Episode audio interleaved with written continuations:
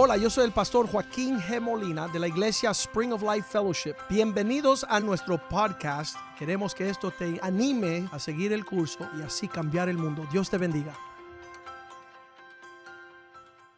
Señor, pedimos tu bendición sobre tu palabra. Que sea tu palabra lámpara a nuestros pies. Que sea una buena semilla sembrada en un buen corazón para cosechar frutos buenos que glorifiquen tu nombre, Señor. Tu palabra es lámpara a nuestros pies, es esperanza del que el necio se haga sabio, Señor. Sin tu palabra no hubiese esperanza de conocerte a ti, Señor. Prospera tu palabra en nuestro corazón, que se haga una realidad en nuestras vidas. Quita toda religiosidad, Señor. Quita todo obstáculo. Quita toda distorsión de tu vida que seamos tus hijos, que seamos poderosos, que podamos, Señor, vivir en el poder de tu Espíritu Santo, que el amor prevalezca sobre todas las cosas, Señor. Que tu nombre sea exaltado aquí esta mañana sobre tu pueblo. Guárdanos, protégenos, Señor. Cúbrenos con la sangre de Cristo, Señor. Señor, declaramos prosperidad y bendición sobre todas las familias representadas aquí, oh Dios. Que tu bendición nos alcance de gran manera. Prospera tu palabra en nuestras vidas. Te lo pedimos en el nombre de Jesús. Amén, amén, amén. Hasta el tiempo que llegó Jesús, los hombres fueron perfeccionando la religión. ¿Qué significa? El comportamiento que tendría una semblanza de que eran personas que conocían a Dios. Um, algunos escritores le dicen religiosos expertos. Religiosos expertos. Ellos saben, eh, conocen la Biblia, conocen el material. Me acuerdo que había una, una mujer en nuestra iglesia al comienzo y ella siempre decía, gloria a Dios. Y ella decía, aleluya. Y yo decía, wow, esa mujer está en fuego por el Señor. Pero un día ella me llama a mí, a mi teléfono, y ella pensaba que sus nietos le habían colgado la llamada. Y ahí se desprendió ella con abrir la boca y maldecir como si fuera una camionera. Y bim, ba, ba, ba, y hijo de su mamá. Ella empezó a insultar a sus nietos, pero yo seguía en la línea y yo decía, ¡ah! Yo no sabía que esa mujer sabía tantas malas palabras, pero sus nietos sí sabían. Había un nieto la semana pasada que me dijo, pastor, quiero que tú hables con mi papá porque la que manda en casa es mi abuela. Yo no te preocupes, tú no eres el único. Fue que triste que, que un nieto tenga que ver el abuelo ahí sufriendo. No vamos a entrar en ese tema ahorita. Vamos a, mantenernos con el tema de hoy. Expertos religiosos, ¿quiénes son?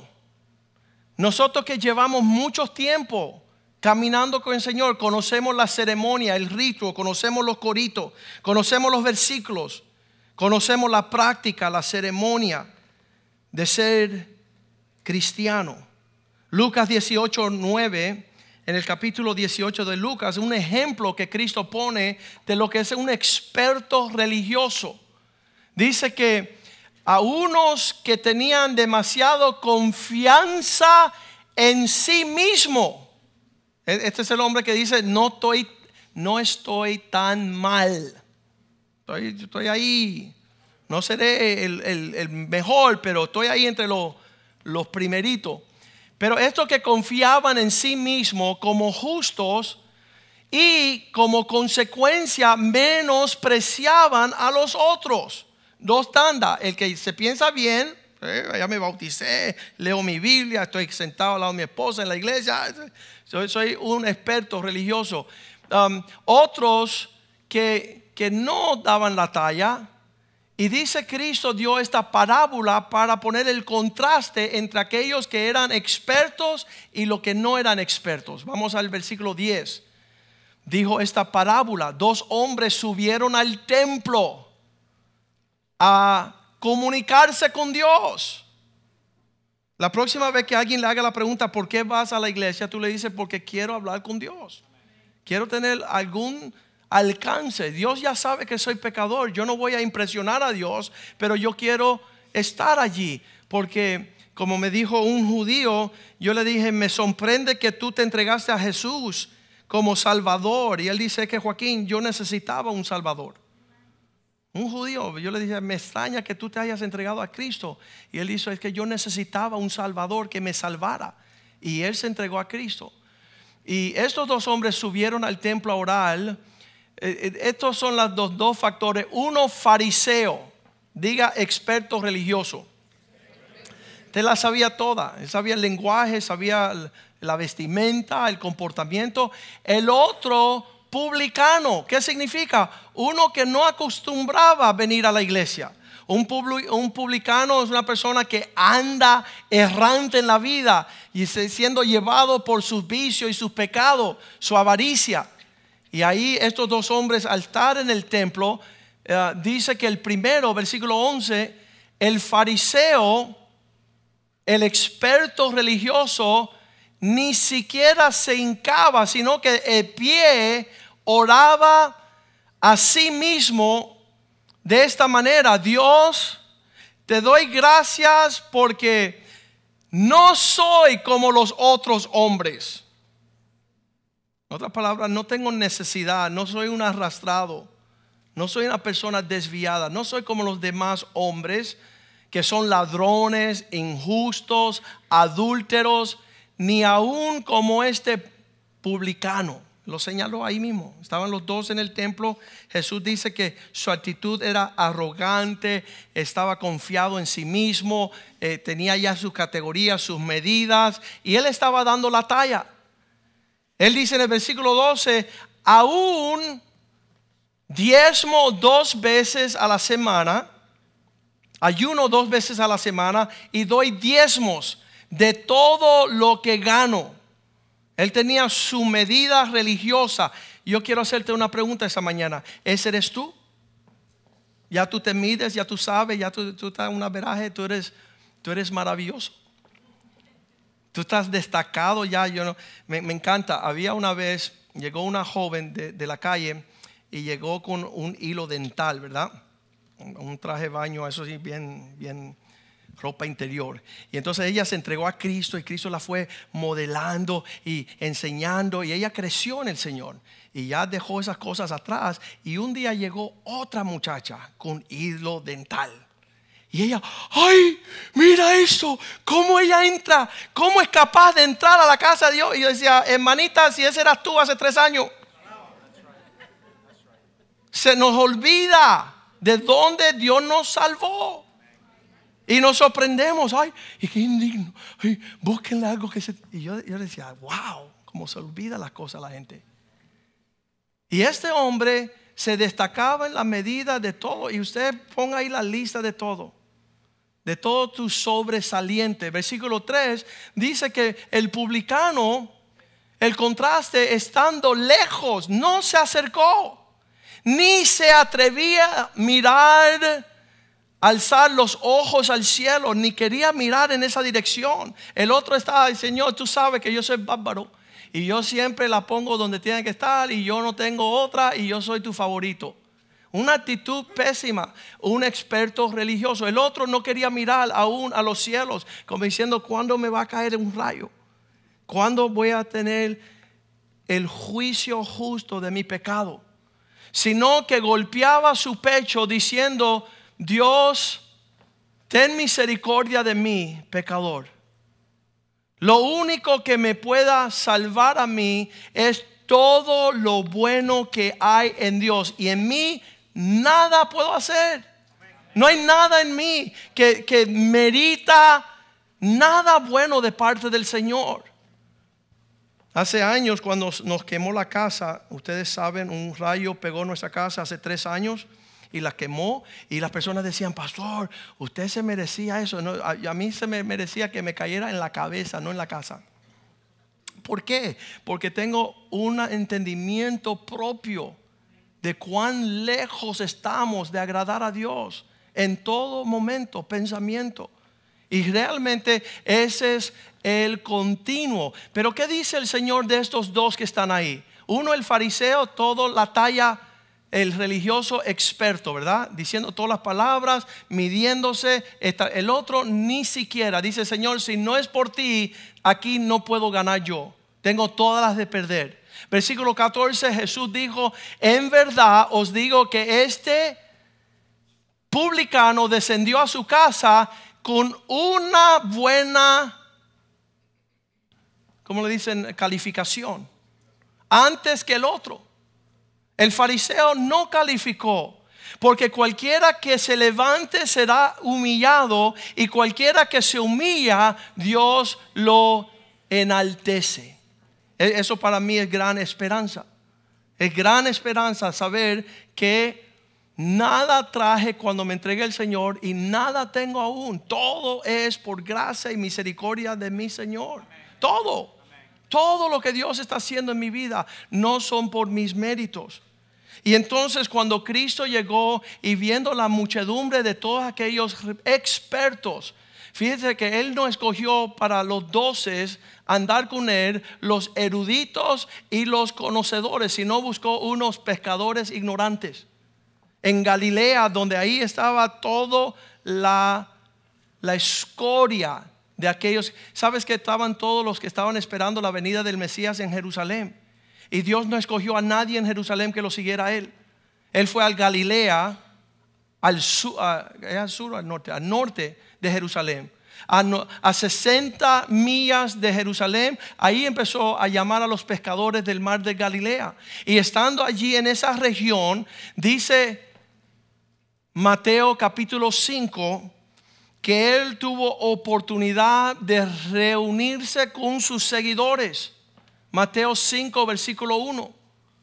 Y cuando él dio esto que se llama las bienaventuranzas, fue destacar la base fundamental de aquellos que iban a heredar los cielos. Viendo la multitud, subió al monte. En el 2007 tuvimos la oportunidad de ir a Israel y estar en este monte donde él dio el sermón de la bienaventuranza. Es hermoso, está cerca de la costa del mar de Galilea. Y viendo, vinieron a él sus discípulos, sus seguidores. Se sentaron ahí a escuchar al maestro. Versículo 2. Cristo abre abriendo su boca, les enseñaba diciendo, ¿cuánto le dan gracias a Dios que Jesús abrió la boca? Esto no es enseñanza de otra persona que no sea Jesús. Él abriendo su boca le comenzó a dar estas bienaventuranzas. Mira, esto derrocó todo el establecimiento religioso del el mundo. Por estas palabras Jesucristo fue crucificado porque no soportaron de él que estableciera los fundamentos que mostraran la medida verdadera de aquellos que iban a heredar el cielo. Él comienza con versículo 3, bienaventurados los pobres en espíritu. 35 años llevo creyendo y conociendo a Cristo y cada vez que llegaba a las bienaventuranzas decía, no doy la talla, no puedo hablar de esto. Me quedaban demasiado grandes viendo que Cristo está hablando que era mejor ser pobre en espíritu. ¿Quién desea eso?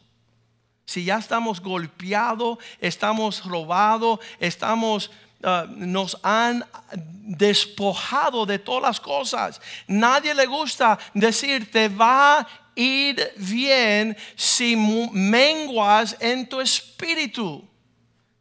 ¿Quién quiere menguar en su espíritu? El lunes pasado le dije a todos los hombres, los que quieren ser número uno ir como delantero, pásense para acá. Se pasaron todos para acá. Pero ¿qué es esto, Dios mío? ¿Cómo se va a pasar esto y quién va a servir? ¿Quién, ¿Quién va a ser el ayudador, el paracletos, como el Espíritu Santo? Nadie quería. ¿Sabes por qué estamos tan golpeados? Cuando fuimos a Boston el año pasado, los hombres estaban derrocados en su matrimonio, en sus finanzas, en su salud, estaban drogadictos, estaban deshechos humanos. en esa región, no sabían ni que eran personas. Están tan... Ayer conocí a un hombre de 60 años y él se me presenta de esta forma. Él me dijo, buenas, mi nombre es, y me dijo su nombre, yo soy ilegítimo. ¿Qué, ¿Quién se presenta de esa forma?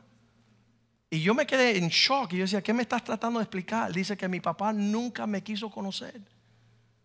Yo decía, wow, qué tremendo que nosotros hemos sido transversado de una forma tremenda. Así que cuando Cristo llega y dice, si quieres buscar, tienes que despojarte de todo quien tú, te has montado, todo esta, e, este quien tú eres, y ahora te tienes que desvestir y andar desnudo, pobre. Qué tremendo, desaventurado. ¿Para, ¿Para qué Dios dice que es una bienaventuranza ser pobre en espíritu? Porque cuando ya tú te declaras en necesidad. Dice, porque de ellos será el reino de los cielos. Significa puertas abiertas en los cielos para venir sobre ti con toda fervor de toda tu necesidad. Y cuando tú dices no tener necesidad, no vas a recibir nada. Yo soy rico, no tengo necesidad de nada. Eres pobre, desaventurado, desnudo, deshecho. Eres una mugre. Pero si te declara en necesidad, los cielos pueden abrir y te pueden bendecir mucho por encima de lo que tú soñabas. Pero como no tienes necesidad, como no eres pobre en espíritu, andas como un pavo real mostrando todas tus plumas mostrando toda tu belleza. Yo no tengo necesidad de nada, estoy suficientemente como ese fariseo. Ya todas las bases están cubiertas, no tengo necesidad. Pues Cristo dice, no vas a recibir nada. Tú empiezas a tener una necesidad, a, a pesar de todo lo que tú tienes, tú empiezas a declarar, Señor, no soy nada, lo necesito todo, lléname de lo que tiene como provisión en los cielos. Y, me encanta hablarle a los hombres en todo el mundo, porque si esto es verdad, Dios está preparado para derramar hasta que sobreabunda. Para que tú no solo suplas tu necesidad, sino que tú seas la fuente de los recursos de los demás. Tú seas la fuente. Cuando tú empiezas a declarar, Señor, tengo necesidad de todo lo que tú quieres darme. Esto no está hablando pobre materialmente Cristo nunca tuvo problema con bendecir a los hombres para que pudieran prosperar en cosas. Nosotros decimos que no es malo tener cosas, el problema es cuando las cosas te tienen a ti. No es malo ser próspero y bendecido. Pero ser pobres en espíritu es una necesidad para ir al próximo nivel. E, ese es el desafío que hemos tenido como iglesia. Dios nos ha prosperado, Dios nos ha bendecido, Dios nos ha llevado. Yo no puedo decir que ya esto es suficiente. Hay una ciudad de 6 millones de personas que no conocen a Cristo. Y nosotros somos, ¿cómo le dicen eso? El tuerto es rey en la tierra de los ciegos. Yo puedo ver un poquito, pero hay personas allá afuera que no ven nada. Yo puedo gustar de mi esposa y mi matrimonio, pero hay personas allá que tienen una pesadilla. Yo tengo mis hijos que yo disfruto, pero hay personas que no han hablado con su papá. Este señor de ayer, soy ilegítimo, no tengo una relación con papá. Y él me dice, yo he intentado ser papá de muchos. Qué tremendo. Él que es ilegítimo, pero él conoce el clamor del huérfano. Y ahora él se está poniendo para suplir la necesidad de los demás. Versículo 4, no solamente bienaventurados los pobres en espíritu, sino bienaventurados los que lloran. ¿Quién le gusta llorar? Nadie. Entonces Cristo nos está llevando en un camino donde no solamente tenemos que ser pobres en espíritu, sino dispuestos a llorar. ¿Por qué? Tú tienes que lamentar que tú no estás donde debes de estar. Qué tristeza que Dios te quiso subir aquí, tú sigues por allá abajo porque tú eres terco y eres desobediente y eres rebelde. Y eso tiene que ser tu pesar todos los días. Ahora con la Copa Mundial, todos los días eh, eh, estoy llorando cada vez que pierde un equipo. Pierde eh, Argentina contra Francia y fue un luto para mí. Pierde México y un luto para mí. Pierde ah, Uruguay, un luto. Ayer perdieron los rusos, estaba yo en luto. No me gusta ver las personas perder. Y de la misma forma, no me gusta vivir sin alcanzar todo lo que Dios tiene para mí. Así que todos los días yo lloro de todavía no alcanzar la provisión del Señor. Es un quebranto, es lamentar que no estoy donde tengo que estar, aún 35 años más tarde. Sé que hay cosas que, no le agradan a Dios en mi vida, pero sabes, las lágrimas mías, el sentir que he fracasado, me da la esperanza de ser consolado. Dios consuela a aquel que se quebranta. Cada vez que nos machamos con Jesús, yo me puedo medir con un hermanito o con fulano o ciclano, pero cuando me mido con Cristo, soy, eh, soy miserable. Soy el peor de todos. Y ese es el llorar que está hablando aquí Jesús. No solamente es el pobre en espíritu, sino tener una actitud de quebrantamiento. Señor, con todo lo que tú me has dado a mí, yo no te he podido servir con integridad, con carácter, con fidelidad. Yo no te puedo, eh, yo no te puedo bendecir, yo no puedo levantar bandera. Estoy sigo con la bandera de los demonios y de la fiesta y de los relajos. ¿Y dónde está mi consuelo? Dice que eh, bienaventurados aquellos que lloran, porque ellos pasarán ¿Cuál es el Salmo 84, 5? Vamos a intentarlo. Dice, bienaventurados el hombre que tiene en ti sus fuerzas, en cuyo corazón están tus caminos, versículo 6. Porque en lo que ellos están pasando, el valle de lágrimas lo cambiarán en fuentes, cuando la lluvia llene los estanques. Cuando yo sea consolado de aquello que no estoy dando la talla, yo voy a ser feliz. Porque de la profundidad de mis lágrimas va a brotar alegría. Dios me va a llevar a otra altura cuando estoy midiendo las cosas como Él las mide. Y eso es lo que está diciendo Mateo 5. Bienaventurados los que lloran, los que están quebrantados.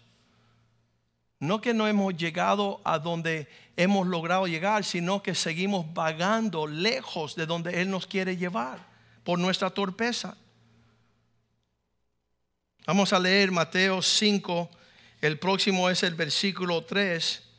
No solamente pobre en espíritu, no solamente lamentar para ser consolado, sino bienaventurados los mansos, versículo 6. ¿Quién? Esto no puede ser cubano, ¿no? El 5. No, no, no, I'm, sorry, el 3, ¿verdad? 5, 3. Ahí está. Bienaventurados los mansos. Ese es. ¿Quién quiere ser manso? la descripción de manso son dos. Eso lo dice Wellington Boone. La serpiente tú la pisas y enseguida te muerde. Pero el gusano tú lo pisas y no te muerde. El gusano tiene el carácter de Cristo.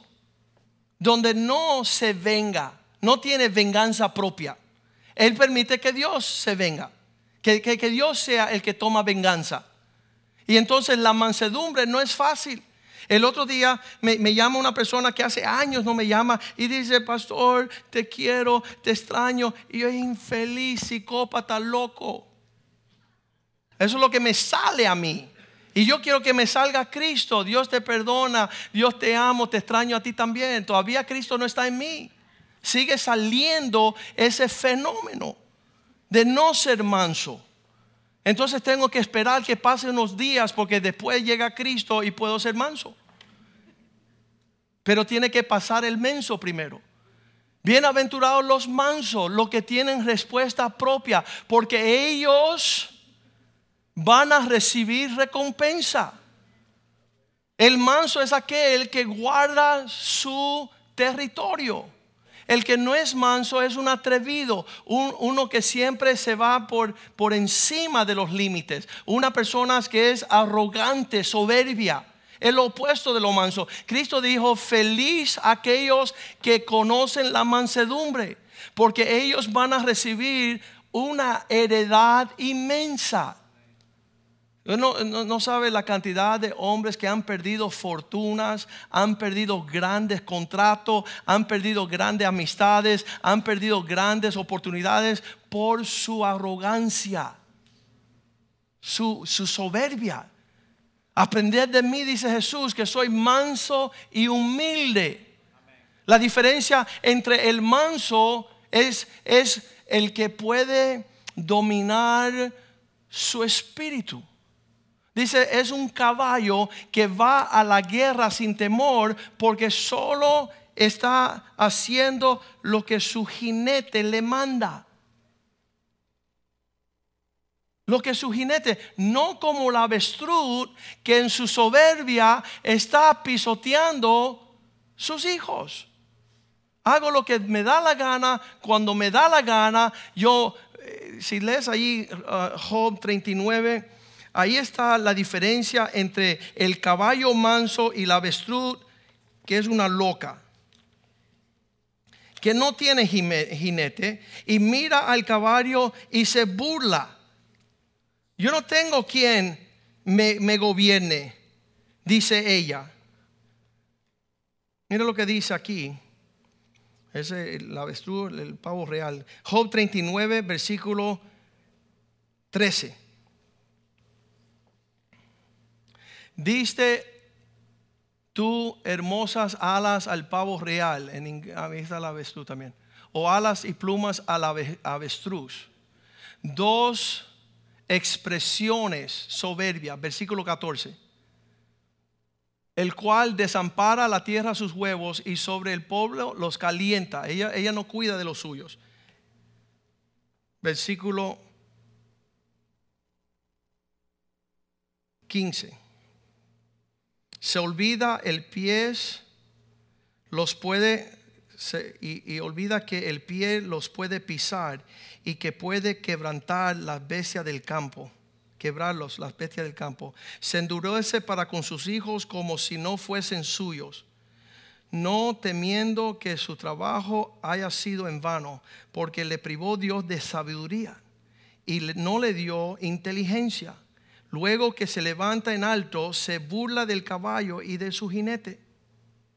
Ella se burla de que el caballo se sujeta en mansedumbre, pero ella no tiene habilidad de sujetarse y ser mansa. Y como consecuencia destruye a todo lo que Dios le pone a hacer. Es una actitud pésima. Pero el versículo 19 empieza a hablar del caballo. Diste tú um, diste uh, tú al caballo la fuerza, vestiste su cuello de crines ondulantes, versículo 20, le intimidarás tú como langosta, el resoplido de su nariz es formidable, versículo 21. Escarba la tierra, se alegra en su fuerza, sale al encuentro de las armas no tiene temor, es valiente, versículo 22. Hace burlar del espanto, no tiene miedo, no teme, ni vuelve el rostro delante de la espada. Hay algo contra él suena la aljaba, el hierro y la lanza y de la jabalina, versículo 24 y él, con ímpetu y furor, furor escarba la tierra sin importarle el sonido de la trompeta. Está listo el caballo ir a la guerra porque en su mansedumbre hay seguridad. Hay una fuerza especial cuando tú dices, yo estoy bajo la autoridad. Yo estoy bajo la mansedumbre de la obediencia. Da un porte de victoria en la guerra. No como la avestruz hace lo que le da la gana. No es manso Versículo 5, Mateo 5, 5, los mansos van a heredar la tierra, van a tener mayor herencia. Estábamos hablando de la herencia de uno de los hombres más ricos en la Suiza. Le dijo al papá a los 20 años, papá tenía 50, dijo, papá, me voy, no quiero soportar tu instrucción, tu corrección, y se fue para Nueva York. 50 años más tarde llega con 70 años, el papá tiene 90, el papá está muriendo y el papá lo desheredó. Y tú dices, ¿por qué? Porque no soportó prepararse para la herencia que iba a recibir. Y si tú no eres manso, tampoco vas a recibir la herencia que Cristo tiene para ti. No puedes recibir uno que no es manso. Versículo 6 está hablando no de la mansedumbre, sino aquellos que tienen sed y hambre de justicia. Bienaventurados los que tienen hambre y sed de justicia. ¿Qué es esto? Aquellos que quieren pensar y vivir como Dios quiere que piensan y vivan, porque ellos serán saciados. ¿Quién ha visto confiar en Dios, en sus promesas, que no ha recibido lo que Dios prometió? No existe. Todo aquel que espera en las promesas de Dios recibe lo que Dios le promete. Y es una bendición tener hambre y sed por estas cosas y no estar tomando de un sumidero en la calle. Porque Dios sacia la sed y el hambre que tú tienes. Ellos serán saciados van a recibir lo que están esperando. Versículo 7, bienaventurados los misericordiosos. ¿Qué es esto? Los que hacen misericordia. ¿Sabes qué lindo es? Las personas me decían, no, porque fulano y fulano y fulano y fulano. Y les digo, ven acá, sé honesto, dime algo bueno de fulano. Porque no puede ser todo transversado que todo es malo. Mis hijos llegaron un día de la escuela y dijeron, papá, el maestro del estudio bíblico en la escuela es un es malo, siempre habla mal de ti, no nos trata bien, el hombre se porta mal y siempre mal. Y ya yo quería matar a ese hombre. ¿Y sabe lo que hice? Lo invité a predicar aquí. Y mis hijos cuando lo vieron dijeron, ¿y este qué hace aquí? ¿Cómo lo va a invitar si él es el malo? Yo digo, algo bueno debe de tener él.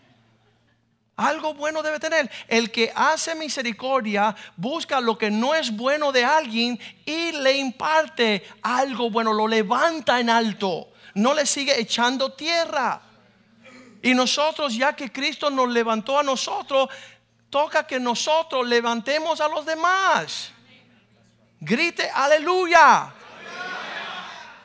Cristo levanta al menesteroso. Mientras más me hablan del feo, más lindo lo veo. Cristo es aquel que saca la fea para bailar con ella. Y aquí es la prueba, mi vida. Él es el que saca la fea y baila con ella. Estábamos en un campeonato de pelota con mis hijos, tenían 10 añitos. Y había uno, uno tenía que coger 10 jugadores entre 150. Y había un chaparrito, ese no podía hacer nada, era gordito, no podía ni caminar, caminaba así, no podía coger la bola. Se llamaba Coqui. ¿Sabes quién escogió a Coqui? El Coco. Yo dije, Coqui, ven para aquí, que tú vas a ser el campeón de nuestro equipo. ¿Por qué? Porque Cristo hizo eso con nosotros. Bienaventurados los misericordiosos. ¿Por qué? Porque ellos hallarán la misericordia. Cuando tú empiezas a dar misericordia, vas a recibir misericordia. Ayer estaba yo y mi esposa arreglando los gabinetes en, la, en, el, baño de mi hija. Y mi esposa decía, viste que no, estos gabinetes no funcionan. Dice, sí, funciona, lo que usted tiene que ser más suave. Y dice, no, funciona, están rotos. No es que ustedes no tratan bien las cosas. Y entonces ella dice, bueno, perdón. Y dice, bueno, finalmente me pediste perdón. No, no, que tú me pidas perdón. Y yo, yo pensaba que tú estabas entrando ya en sensatez. Y dice, no, que tú me pidas, bueno, está bien, perdón. No, pero no me lo estás diciendo bien. Y no había forma. Pero mientras más yo daba misericordia, más ella respondía a lo bueno. Y yo decía, esto funciona. El que da misericordia va a recibir misericordia. Pero ¿qué es aquel que no tiene y no puede hallar? Otorgarle a otro misericordia. Jamás alcanzarán misericordia. Alábalo si puede. Versículo 8 dice, bienaventurados los que son puros de corazón, limpios de corazón. ¿Qué significa tener limpieza en el corazón? ¿Sabes que tú que todo lo que se nos amontona en el corazón causa que nuestra vida, nuestra vista sea trafucada? No podemos ver las cosas bien. Tenemos que sacar toda la basura para ver las cosas bien. aquellos que están limpios de corazón verán a Dios.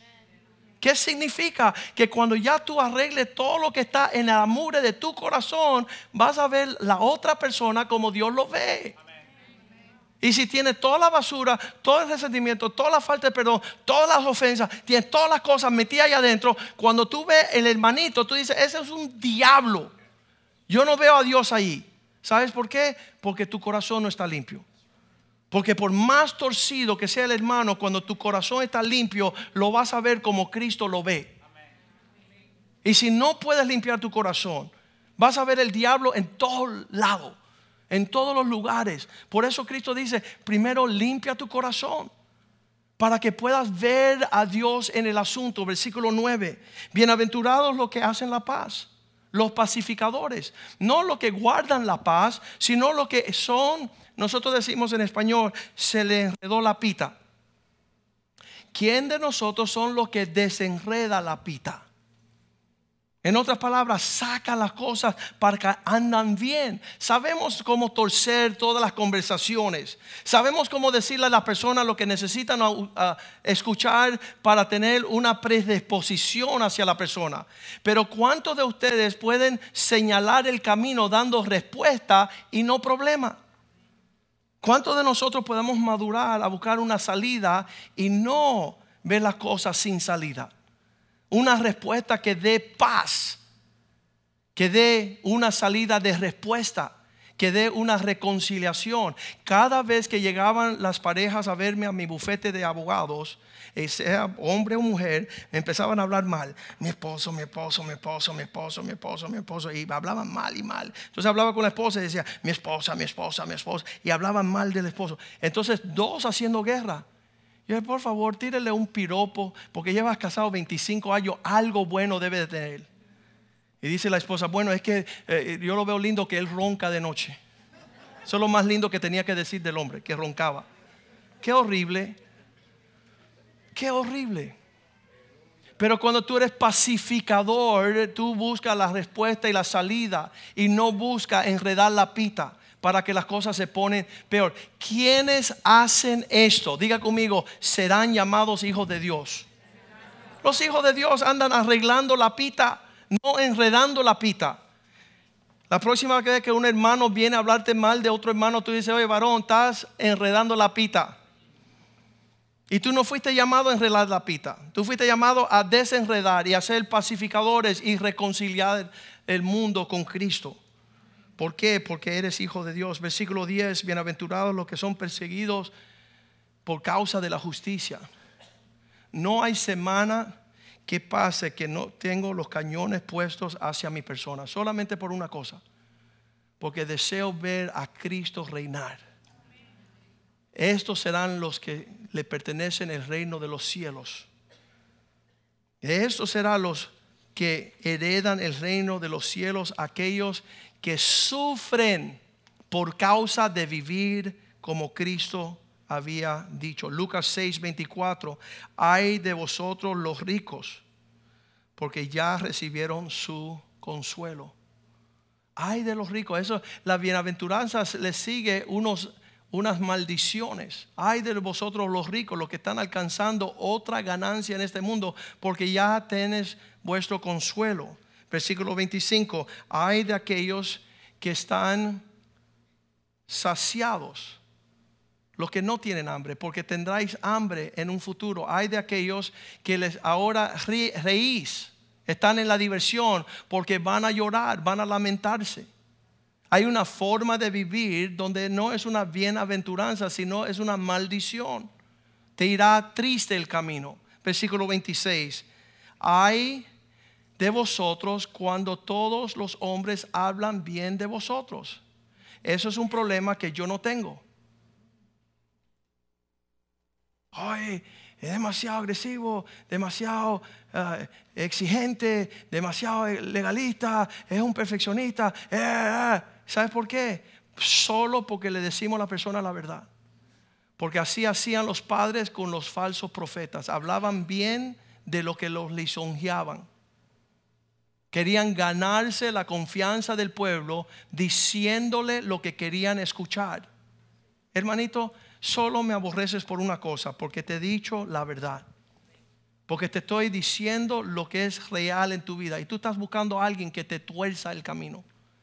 Y piensas que hacer te va a aligerar el camino, pero solamente vas a morir. Vas a morir. Nunca vas a tener la felicidad que Dios quiere que tú tengas. ¿Por qué? Porque no eres pobre en espíritu. ¿Por qué? Porque no eres como aquellos que lloran. No eres manso. No tienes hambre de justicia. No eres misericordioso. No tienes limpio tu corazón. No eres pacificador. Y no estás recibiendo la persecución por partarte fiel a favor de Cristo. Vamos a ponernos de pies en esta tarde. Sabes, yo no sabía ni cómo iba a traer esta palabra, pero sí sabía que Dios quería sanar el corazón de los religiosos, de aquellos expertos en la teología y en el conocimiento y en el ritual y en lo que no le falta nada y lo que siempre lo hace bien y nadie llega a sus talones. ¿Sabes qué? Arrepiéntate. Pídele al Señor que tú puedas volver en sí y comenzar un inicio en tu fe cristiana, porque de tales es el reino de los cielos. Vamos a invitar a los músicos a que suban acá. Sabes que ellos intentaron muchas veces eh, ser expertos religiosos, sabemos hacer eso. Sabemos ir a la iglesia, sabemos cargar la, Biblia, sabemos decir gloria a Dios hermano, qué bueno, deja orar por ti, estoy ayunando, estoy orando, estoy haciendo todas estas cuestiones, pero sabes, somos hipócritas religiosos. Así le dijo a los fariseos. Por afuera se visten bien, por dentro son huesos podridos. No tienen la realidad de Cristo en vosotros. No están heredando la marca de las bienaventuranzas. No tienen las actitudes que van a heredar el reino de los cielos. Un temor que tengo y es de hace mucho tiempo es ser experto en estos asuntos. Me identifico con ser vil y menospreciado, como ser la escoria del mundo. Veo una persona que está súper mal y yo me veo peor que él. Es una gracia y un regalo de Dios para mi vida. Para nunca jactarme de haber alcanzado y predicado y hecho y venir. Nada de eso. Pobre miserable. Solamente un vaso en las manos de aquel que es digno. Vamos a cantarle al Señor y pídele Señor que estas ocho bienaventuranzas sean una realidad en tu vida y no necesariamente en la vida de tu esposa. En tu vida y no necesariamente en la vida de tu esposo. Porque cada uno es generoso con la palabra de Dios y usted tiene que sanar ya de una vez por todas.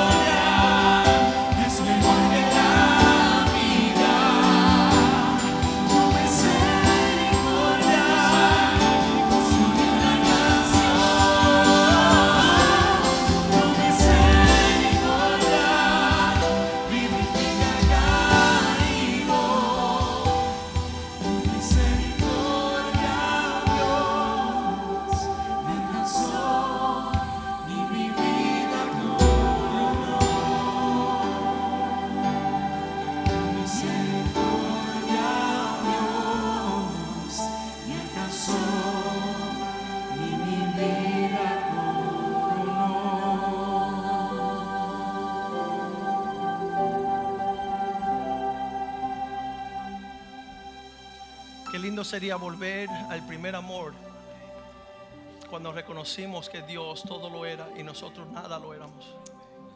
Señor, haznos olvidar. Haznos olvidar todo aquello que se ha convertido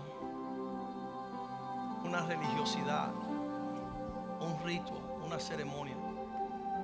Un entrar y salir de tu casa sin sentir lo grande de tu presencia, lo digno de estar reunido entre tu pueblo.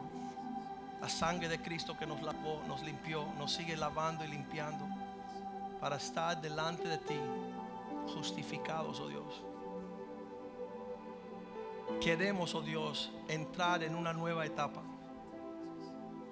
un nuevo comienzo, genuino. Como volver, Señor, a la niñez y empezar los primeros rudimentos, oh Dios. Establecer un camino que te es digno de ti, que es digno de ejemplo, que muestre la realidad de estas actitudes que están en estas bienaventuranzas. Así seremos la luz del mundo y la sal de la tierra. Así seremos perfectos como nuestro Padre en el cielo es perfecto. Sana nuestro corazón. Límpianos para verte a ti, oh Dios, nuevamente.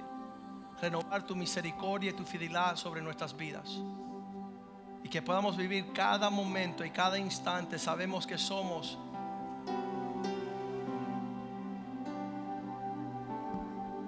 débiles, incapaces, oh Dios, pobres en espíritu, para que nuestra riqueza venga de ti, Señor, no de nuestra autojusticia. Danos, oh Dios, lamentar las lágrimas como tú viste a tu pueblo como una como oveja sin pastor. Tú te quebrantaste, Señor, porque tú quisiste apacentarlos en pastos verdes y en aguas de reposo.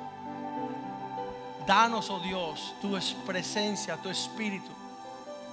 Danos ser un refrigerio en la misericordia que tenemos con el prójimo, Señor. Que tengamos ese mismo sentir, oh Dios, que tienes tú cuando nos ve. Estamos, Señor, en la trampa de nuestros pecados y nuestros delitos y nuestras iniquidades, oh Dios. Rompe el yugo del pecado, Señor. Quiebra, Señor, la arrogancia y la soberbia, Señor. Tú miras de lejos al altivo, Señor. Danos humildad, Señor. Dirige nuestros próximos pasos, oh Dios, para entrar en una tierra que fluye leche y miel, oh Dios. Cúbrenos con el manto y el óleo de tu alegría. Que nos gocemos, Señor Vuélvenos el gozo de nuestra salvación, oh Dios. Grande eres, Cordero de Dios. Exáltate sobre nosotros. Te levantamos en alto para que muchos hombres vengan en pos de ti, Señor. Que vea la realidad del Evangelio y no la religiosidad de nuestra soberbia. Prospera nuestras familias. Prospera nuestros negocios que sean, Señor, lumbrera y luz en el medio de una generación torcida. Que seamos bandera, oh Dios, de salvación, señalando el camino de la reconciliación. Sana nuestro corazón. En el nombre de Jesús, tu pueblo te lo pide. Tu pueblo te lo pide en el nombre de Jesús, Señor. Amén, amén y amén. Salúdense unos a otros en el amor del Señor.